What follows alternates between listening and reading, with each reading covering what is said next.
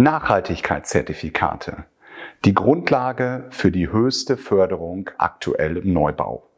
Klimafreundlicher Neubau mit QNG. Aber was sind überhaupt Nachhaltigkeitszertifikate? Was bringen diese? Was kosten diese? Und was muss man dafür tun? All dies erfährst du nach dem Intro. Dein Bauexperte mit Tobias Stahl. Alles, was du zum Thema Hausbau, Sanierung und Nachhaltigkeit wissen musst. Aktuell gibt es Fördermittel von der KfW, der Kreditanstalt für Wiederaufbau. Dort gibt es unterschiedliche Standards, die erfüllt werden müssen. Der höchste Standard ist, wenn man für das Gebäude ein Nachhaltigkeitszertifikat erreicht. Dies wird von drei unterschiedlichen Institutionen aktuell in Deutschland herausgegeben. Das ist zum einen die DGNB, die Deutsche Gesellschaft für nachhaltiges Bauen. Die DGNB gibt es seit gut 15 Jahren, ist eine der größeren Organisationen weltweit und hat ganz, ganz viele unterschiedliche Bereiche, in denen man ein Nachhaltigkeitszertifikat bekommen kann. Das bedeutet neben den klassischen Wohngebäuden auch für Bürogebäude, für Industriegebäude, für Schulen, selbst für Flughäfen wird es wahrscheinlich ein Profil geben, wie man einen Flughafen mit einem Nachhaltigkeitszertifikat erstellen kann. Die DGNB ist angefangen mit Industriegebäuden und dort sieht man sie auch am häufigsten. Also zum Beispiel jedes Gebäude in der Hamburger Hafen City hat ein Nachhaltigkeitszertifikat. So ziemlich alle Gebäude, die rund um den neuen Berliner Hauptbahnhof entstanden sind, haben ein Nachhaltigkeitszertifikat. Und so ist die DGNB sehr viel im gewerblichen Bereich unterwegs und bei größeren Wohngebäuden. Also wenn man nun Quartiere entwickelt. Auch dort gibt es ein eigenes Profil bei der DGNB oder halt größere Mehrfamilienhäuser mit 20, 30, 50 Wohneinheiten.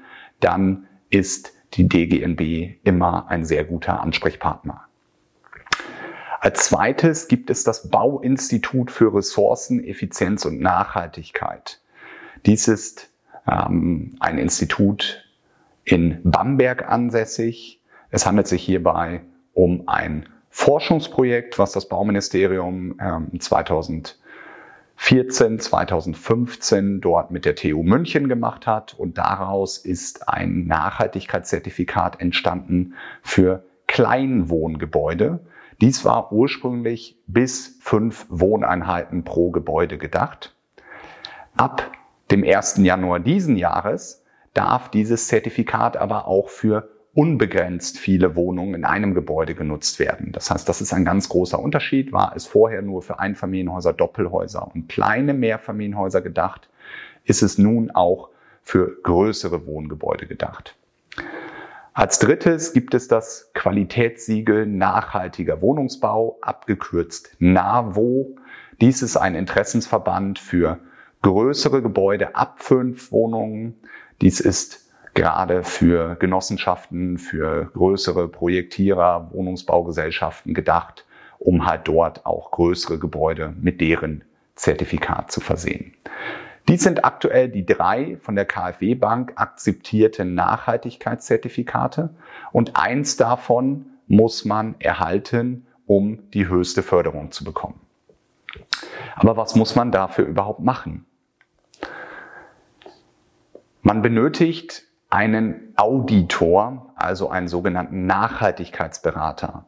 Der Nachhaltigkeitsberater ist dafür da, um einen auf dem Weg zu diesem Zertifikat an die Hand zu nehmen, optimal zu beraten, idealerweise von ganz Anfang an, also von der Planungsphase, weil man dort die größten Stellschrauben hat, um das Haus dort zu optimieren aber auch in der Bauphase bis zur Abnahme und über diese hinaus berät der Nachhaltigkeitsberater einen, um die einzelnen Kriterien einzuhalten und dann am Ende auch das Zertifikat zu bekommen. Zusätzlich benötigt man einen sogenannten Energieeffizienzexperten. Das ist der Energieberater in den meisten Fällen, ähm, den man schon von vorherigen Förderungen kannte, Das heißt, auch wenn man vorher in den letzten Jahren ein Effizienzhaus gebaut hat, brauchte man immer einen unabhängigen, das ist ganz wichtig, der Energieeffizienzexperte muss unabhängig sein. Das heißt, er darf nicht am Bau in irgendeiner Form beteiligt sein, weil er hat die Aufgabe, den Bauprozess zu überwachen, die Rechnungen zu kontrollieren und die Qualität zu kontrollieren auf der Baustelle, ob die Wärmebrückendetails wirklich so eingehalten werden. Meistens macht er auch am Ende selber den Blauer Door-Test, also die Dichtigkeitsprüfung des Gebäudes. Und das ist eine weitere Person. Der Nachhaltigkeitsberater muss nicht unabhängig sein. Das heißt, er darf sowohl bei dem bauausführenden Unternehmen, also beim Bauunternehmen oder beim Planer, dem Architekten oder auch bei größeren Gesellschaften bei der Gesellschaft selbst angestellt sein, weil der Nachhaltigkeitsberater prüft nur indirekt. Er ist dafür da, um den Endkunden, also dich, zu beraten, die ganzen Unterlagen zusammenzustellen, vorzuprüfen und der Zertifizierungsstelle einzureichen. Die endgültige Prüfung macht die Zertifizierungsstelle, also die DGNB, das BIEN, also Bauinstitut für Ressourcen und Nachhaltigkeit, abgekürzt BIEN, oder ähm, die NAVO. Die prüfen am Ende. Und aus diesem Grund muss der Nachhaltigkeitsberater nicht unabhängig sein, weil die eigentliche Prüfung er selber gar nicht übernimmt. Wenn jedoch der Energieeffizienzexperte und der Nachhaltigkeitsberater ein und die gleiche Person sind, dann muss dieser auch unabhängig sein. Weil wichtig ist, dass der, der am Ende für die KfW die Qualität und die Rechnung prüft, dieser sollte nicht mit dem Bau in irgendwie einer Verbindung stehen und ein Eigeninteresse haben. Was wird am Ende geprüft? Das Gebäude. Es geht wirklich aktuell noch nur um das Haus. Das heißt, Garten, Terrasse wird aktuell noch nicht betrachtet. Es geht um das Gebäude selbst. Und dies ist aktuell die Systemgrenze. Nachhaltigkeit hat immer drei Pfeiler, auf denen sie steht. Soziales, Ökonomie, also Wirtschaftlichkeit und Ökologie, Umweltfreundlichkeit. Ähm, diese drei Pfeiler sind auch die Grundlage für alle Nachhaltigkeitssysteme. Dazu kommt eine vierte Säule, das ist die Prozessqualität, also die Qualität des Gebäudes. Ähm, und bei der DGNB wäre die fünfte Säule die Standortqualität. Das heißt, auch dort gibt es einen gewissen Bereich der Punkte für die Standortqualität, um zu schauen, wie ist die gegeben, wie ist die Anbindung an den öffentlichen Nahverkehr, und viele andere Kriterien werden dort geprüft. Aber die drei Grundsäulen, die jedes Zertifikat haben muss, ist Soziales, Ökonomie und Ökologie. Bei den Zertifikaten wird es dann etwas anders formuliert. Soziokulturelle und funktionale Qualität. Für mich umgangssprachlich übersetzt mit Komfort. Ökonomie also die Wirtschaftlichkeit des Gebäudes und ökologische Qualität. Was verbirgt sich dahinter? Soziokulturelle und funktionale Qualität hat das Ziel, die Sicherung von Gesundheit und Behaglichkeit im Gebäude, ein menschengerechtes Umfeld, Barrierefreiheit und Sicherheit. Das sind die Hauptkriterien aus dem ersten Block. Ökonomische Qualität hat das Ziel Senkung der Lebenszykluskosten und langfristige Sicherung von ökonomischen Werten. Also einfach gesprochen, das Gebäude soll möglichst wirtschaftlich hergestellt werden, langfristig seinen Wert halten und möglichst wenig Kosten in der Lebensphase haben für Instandhaltung, für Wartung, für Austausch und für Energiekosten. Dies ist übrigens mit Abstand der höchste Punkt der Gewichtung. Das heißt, dem ganzen Punkt Ökonomie geht ein Viertel der Gesamtpunkte zu. Also der, das mit Abstand wichtigste Kriterium aus der Nachhaltigkeitszertifizierung ist nicht, wie man umgangssprachlich denkt, die Ökologie, sondern die Wirtschaftlichkeit. Der dritte Block, die ökologische Qualität, ist Schutz der Umwelt und Schonung der natürlichen Ressourcen. Und dann kommt die Prozessqualität. Ich würde jetzt einmal das Beispiel des Bewertungssystems von Kleinwohnhausbauten, also vom Bieren als Grundlage nehmen, um daran heute etwas mehr zu erklären. Ich werde in weiteren Podcast-Episoden alle 19 Kriterien dieses System einmal einzeln vorstellen, einfach, möglichst einfach und deutlich erklären, was verbirgt sich dahinter, was macht man da überhaupt, ähm, was für Möglichkeiten gibt es dort und würde dann in einem nächsten Schritt auch die einzelnen Kriterien der DGNB im Bereich Wohnungsbau erläutern, so dass ihr im Laufe dieses Jahres zu allen Kriterien eine einzelne Podcast-Folge bekommt und schauen könnt, was euch davon im Detail interessiert. Alle Systeme haben gleich, dass es Punkte vergeben werden. Und man muss mindestens die Hälfte der Punkte bekommen, damit man ein Nachhaltigkeitszertifikat erhält.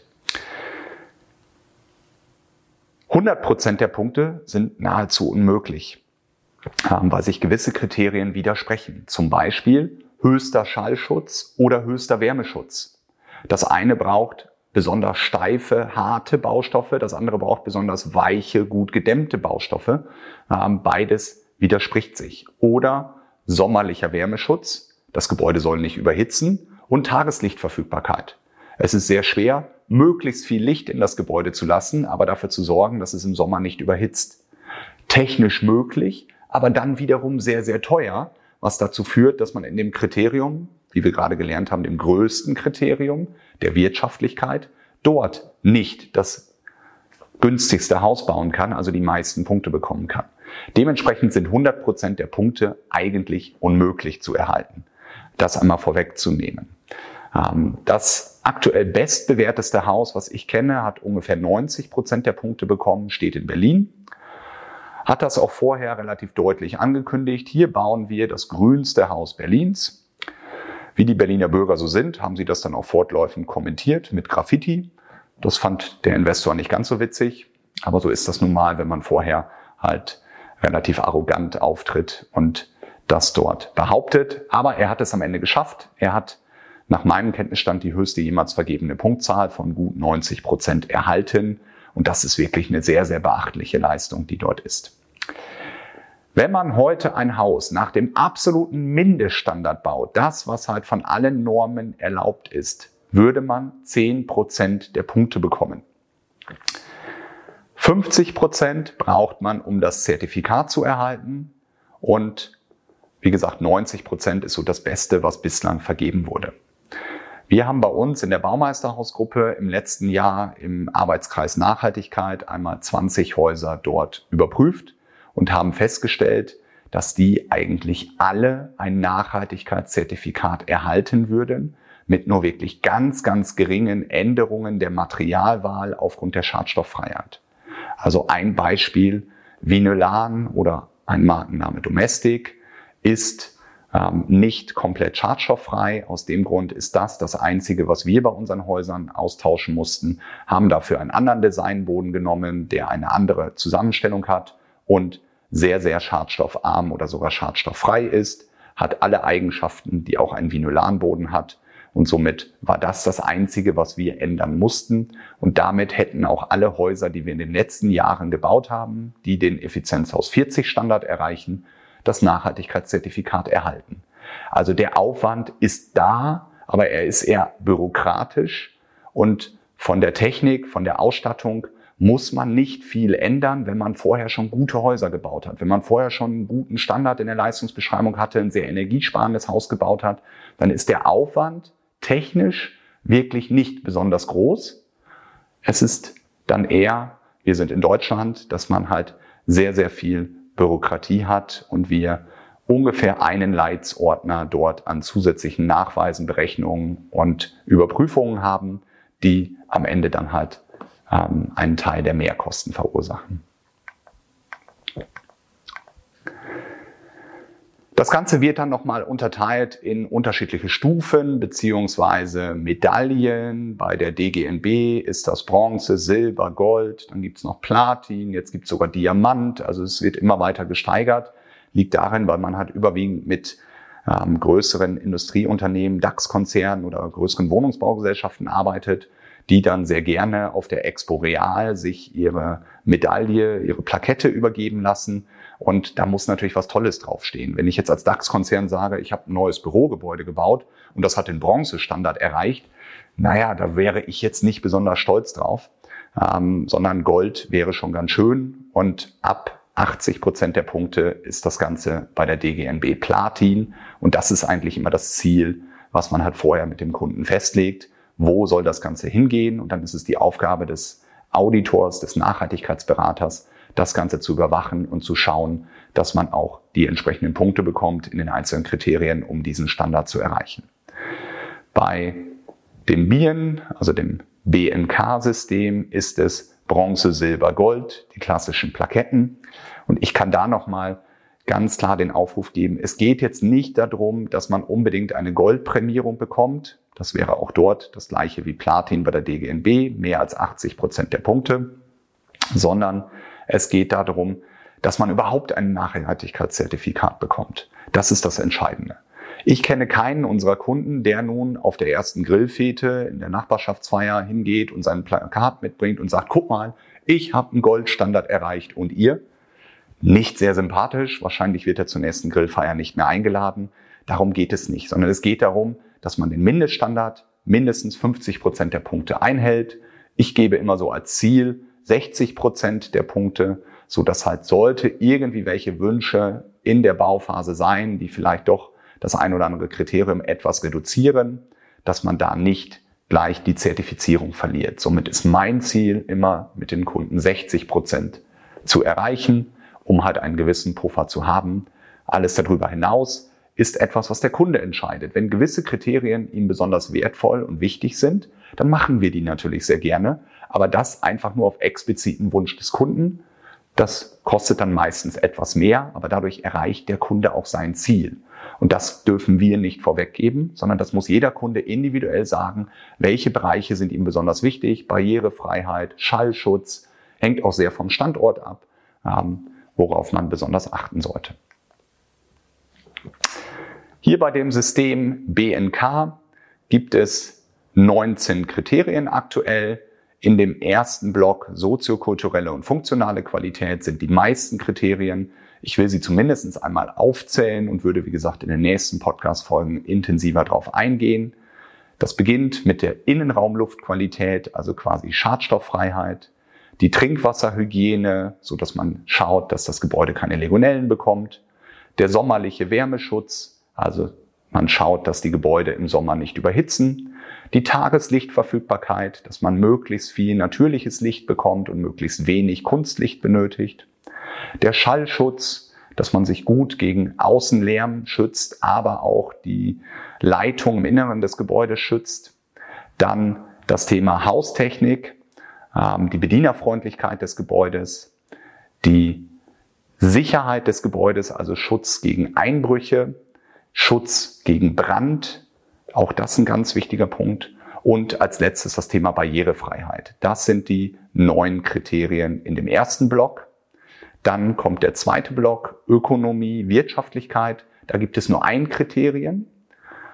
Dieses Kriterium bekommt somit alleine 25 Prozent, also ein Viertel der Punkte.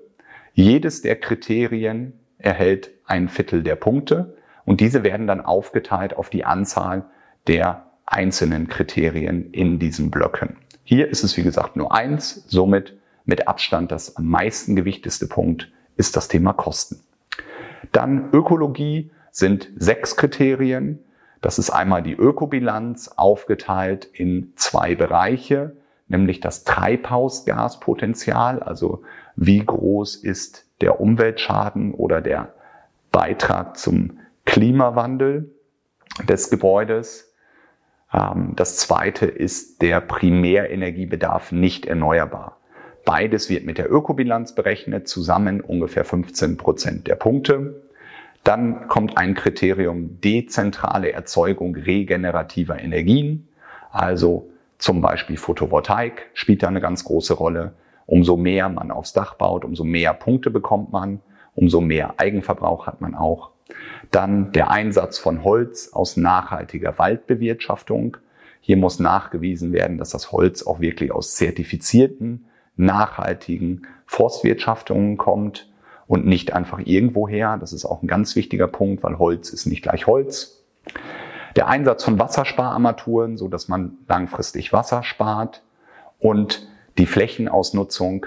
Knapp 60 Hektar werden jeden Tag in Deutschland neu versiegelt. Und da geht es darum, dass man halt sparsam mit der Versiegelung von Flächen umgeht. Und dann ist die letzte der vier Blöcke das Thema Prozessqualität, hat drei Kriterien, also sind die auch alle sehr stark gewichtet. Das ist als erstes die Zielvereinbarung, also die Beratung des Nachhaltigkeitsberaters vor Baubeginn. Als zweites die Gebäudeakte und das Nutzerhandbuch, also so, dass man das Ganze optimal dort ähm, auch aufnimmt, alle ähm, Protokolle übergibt, alle Messergebnisse übergibt, die ganzen Bedienungsanleitungen gebündelt übergibt und einfach eine vernünftige, saubere Akte mit allen Plänen, Statiken etc. zusammenstellt und dem Kunden übergibt, so dass sollte er später einmal etwas anbauen, umbauen oder das Haus verkaufen, auch die ganzen Unterlagen hat, die man sonst beim Verkauf immer aufwendig zusammensuchen muss. Und die letzte Position ist die Qualitätssicherung, das heißt die Bauüberwachung durch den Bauleiter oder in der höchsten Punktzahl durch einen externen ähm, Bauüberwacher. Das heißt, das ist das letzte Kriterium. Insgesamt 19 Stück. Wie gesagt, man muss mindestens 10 Prozent der Punkte in jedem Kriterium erreichen mindestens 50 Prozent aller Punkte erreichen, ähm, um am Ende ein Zertifikat zu bekommen. Und somit ist mein Fazit ganz klar der heutigen Folge. Mit dem Nachhaltigkeitszertifikat werden gute Häuser noch besser. Ich kenne kein Kriterium, wo ich sage, das ist totaler Quatsch. Was haben die sich denn dabei gedacht? Ich war am Anfang bei einigen sehr skeptisch, was verbirgt sich dahinter? Was muss man dort machen? Wie aufwendig ist das? Wie viel Bürokratie ist dahinter? Und das ist so der einzige Kritikpunkt, den ich aktuell an den Zertifikaten erbringe. Man kann das noch einfacher, pragmatischer lösen. Wir sollten schauen, dass wir versuchen, in der Zukunft Bürokratie abzubauen, auch hier bei der Zertifizierung. Ähm, in gewissem Maße ist das möglich, aber nicht überall. Und somit mein ganz klares Fazit, mit dem Nachhaltigkeitszertifikat werden gute Häuser noch besser. Was kostet das Ganze? Das ist ein sehr individueller Wert, der sehr von der Größe des Gebäudes abhängt. Ist der Nachhaltigkeitsberater intern oder extern? Ähm, ist es eine Person, Energieeffizienzexperte und Nachhaltigkeitsberater zusammen? Wenn man so etwas findet, rechne ich circa 10.000 Euro an Mehrkosten bei einem Einfamilienhaus für die Energieeffizienzberatung und Überwachung und die Nachhaltigkeitsberatung mit dem System BNK. Ähm, bei der DGNB gibt es bedeutend mehr Kriterien zwischen 30 und 40. Dadurch ist der Aufwand etwas höher und es ist vielleicht ein 2000 Euro teurer was man dort an bürokratischen Kosten rechnen muss. Dazu kommen natürlich die Kosten, um diesen Effizienzhausstandard zu erreichen, also das sogenannte Effizienzhaus 40 zu erreichen. Auch das muss man bei jedem Gebäude individuell berechnen.